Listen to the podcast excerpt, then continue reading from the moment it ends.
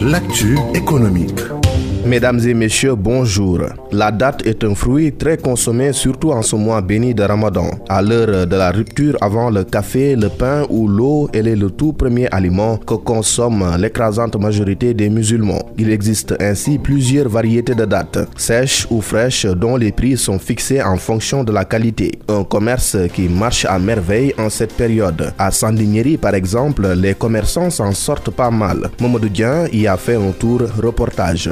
Le monde musulman, la date est considérée comme le fruit du paradis. Elle est délicieuse, facile à manger, sèche ou fraîche. La date est un fruit emblématique des oasis qui bondent les régions sahariennes. Son commerce est très convoité pendant le ramadan car indispensable pour la rupture. Alungom si active à Sandenieri. Pour la date sèche, je vends le kilo à 2000 francs. Il y a la date qui n'est ni sèche ni fraîche. Le kilo, 6000 francs. Il y a aussi les dates Eden aux palmes frites qui sont dans des cartons de 2 kilos à 6000 francs. La date qui vient de la Tunisie, je vends le kilo à 2000 francs.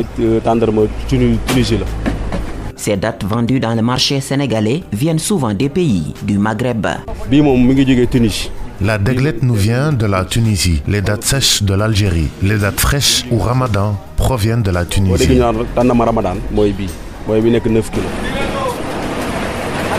À Sandaga, Amadouele se tient debout, discutant avec un cafetier. Des dates, il en consomme quotidiennement. J'achète des paquets, parfois en détail. La date Jazira coûte 35 000 francs. C'est délicieux. J'achète toutes les variétés. J'offre aussi des dates à l'heure de la rupture. J'en prends abondamment.